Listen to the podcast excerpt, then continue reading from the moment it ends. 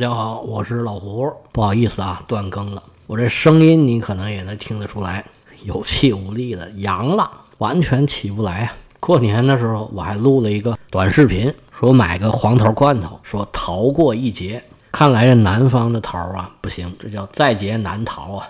要怎么说黄桃罐头都是东北人特别喜欢用的。新节目录不了了，我发点以前。录出来的节目，以前录的也不多，就是那个托斯托耶夫斯基的《地下室手机》，其实我还没录完，它是分两部分，第一部分呢录了大半儿，到时候能不能录得完，这个又是随缘了。我最近对俄国小说很感兴趣，准备罗马史这一段讲完之后啊，录一下《战争与和平》，然后就准备上这个珠穆朗玛峰了。不知道你知不知道有这么个说法啊？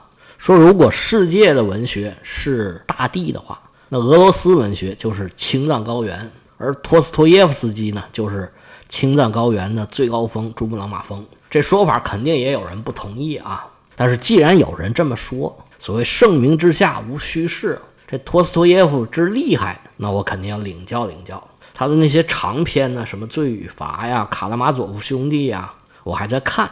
我一边看呢，就一边琢磨应该怎么讲，发现确实不太好讲。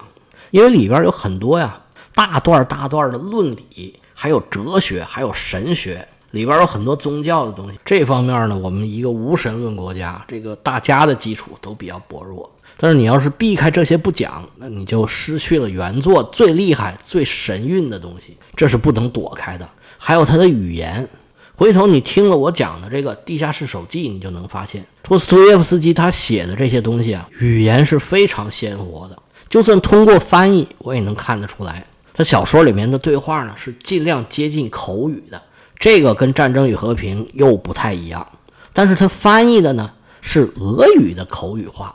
我在试着用中文讲的时候啊，如果按照他的翻译讲，有些味道就很不对。中国人不这么说话。但是如果我改的太多了，那又完全走样了。